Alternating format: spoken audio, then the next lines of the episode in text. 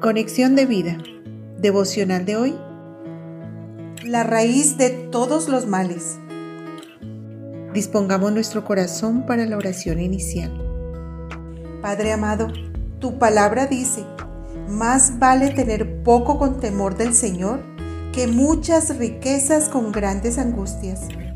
Por eso, mi Señor, examina mi corazón, pues quiero mantenerme libre del amor al dinero contentarme con lo que tengo y que pueda decir como Pablo, en todo y por todo estoy enseñado, tanto para estar satisfecho como para tener hambre, lo mismo para tener abundancia que para sufrir necesidad, pues confío plenamente en ti. Amén. Ahora leamos la palabra de Dios.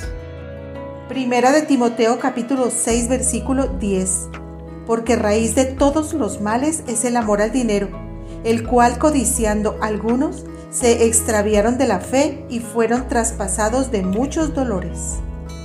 La reflexión de hoy nos dice, es sabio tener una opinión objetiva del dinero. El dinero es un medio para alcanzar un fin y no un fin en sí mismo.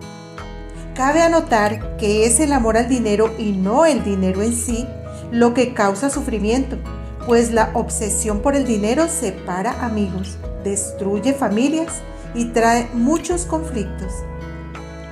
Proverbios 23:4 dice, No te afanes por hacerte rico, sé prudente y desiste. Pues el afán por las riquezas hace que la gente se sienta desdichada.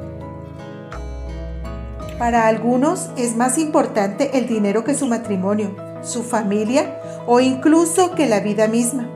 En cambio, hay quienes no dependen de él para ser felices, pues reconocen la sabiduría que hay en las palabras de Jesús.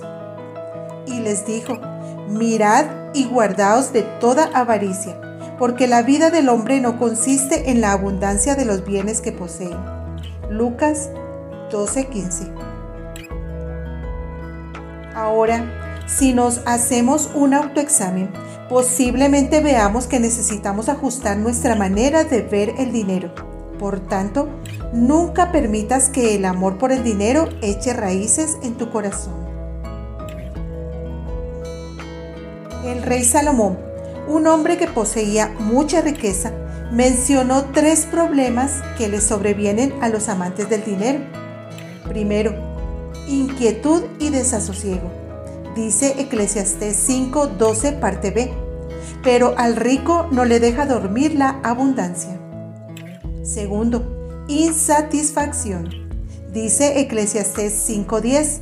El que ama el dinero no se saciará de dinero, y el que ama el mucho tener no sacará fruto. Tercero, la tentación de violar la ley. Dice Proverbios 28, 20, parte B. Mas el que se apresura a enriquecerse no será sin culpa. La Biblia tiene la respuesta a los problemas financieros, pues conforme apliquemos los principios de la economía de Dios, incluye el diezmo, las ofrendas y gastar sabiamente el dinero, empezaremos a tener libertad financiera. Hermano, Reflexionemos sobre este tema con corazón sincero delante del Señor.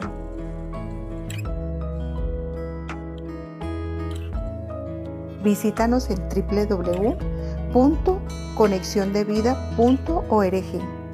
Descarga nuestras aplicaciones móviles y síguenos en nuestras redes sociales.